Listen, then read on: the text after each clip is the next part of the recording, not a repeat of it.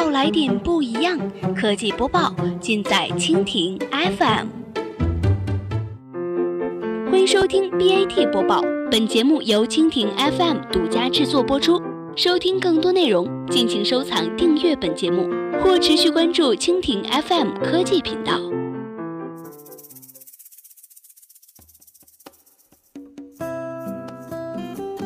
大家好，欢迎收听今天的 BAT 播报。今天呢，我们来关注一下阿里高洪斌，中国将出最大数字经济体，大企业必须创新。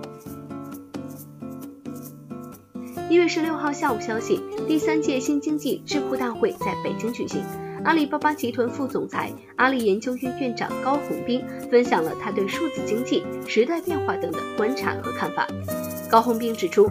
过去的五年发生了工业经济向数字经济大迁移，以大西洋为中心的经济转向了太平洋为中心的经济。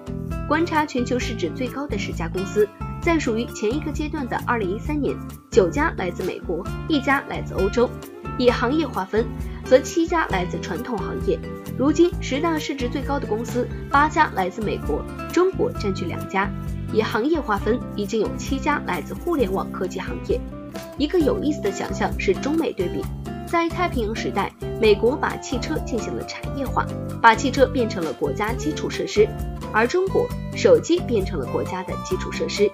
高洪斌还提到一个非常有意义的想象。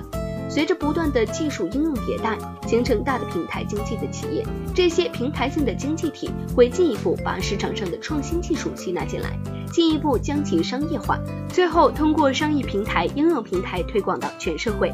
高红斌从企业的角度分享对这一现象的看法。有人说，互联网的发展会寡头的垄断和集中。高红斌表示，我想这不是事实。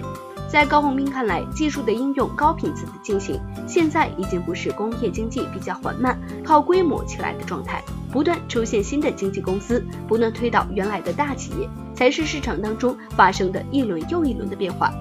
我相信，随着新一轮大数据、人工智能出现。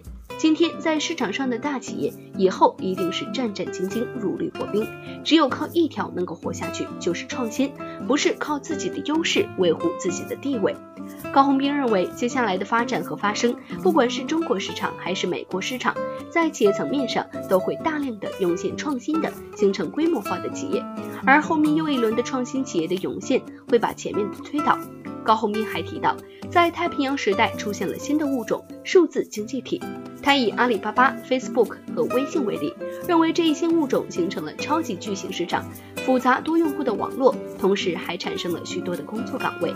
高洪斌预测，未来十几年的时间里面，全球十大市值公司肯定会全部来自数字经济体，而不是来自于工业经济。会有一半以上的公司市值超过一万亿美元，甚至有超过两万甚至是三万亿美元的市值公司的出现。可能中国和美国会各分割这一半的市场份额，全球最大的数字经济体将会在中国诞生。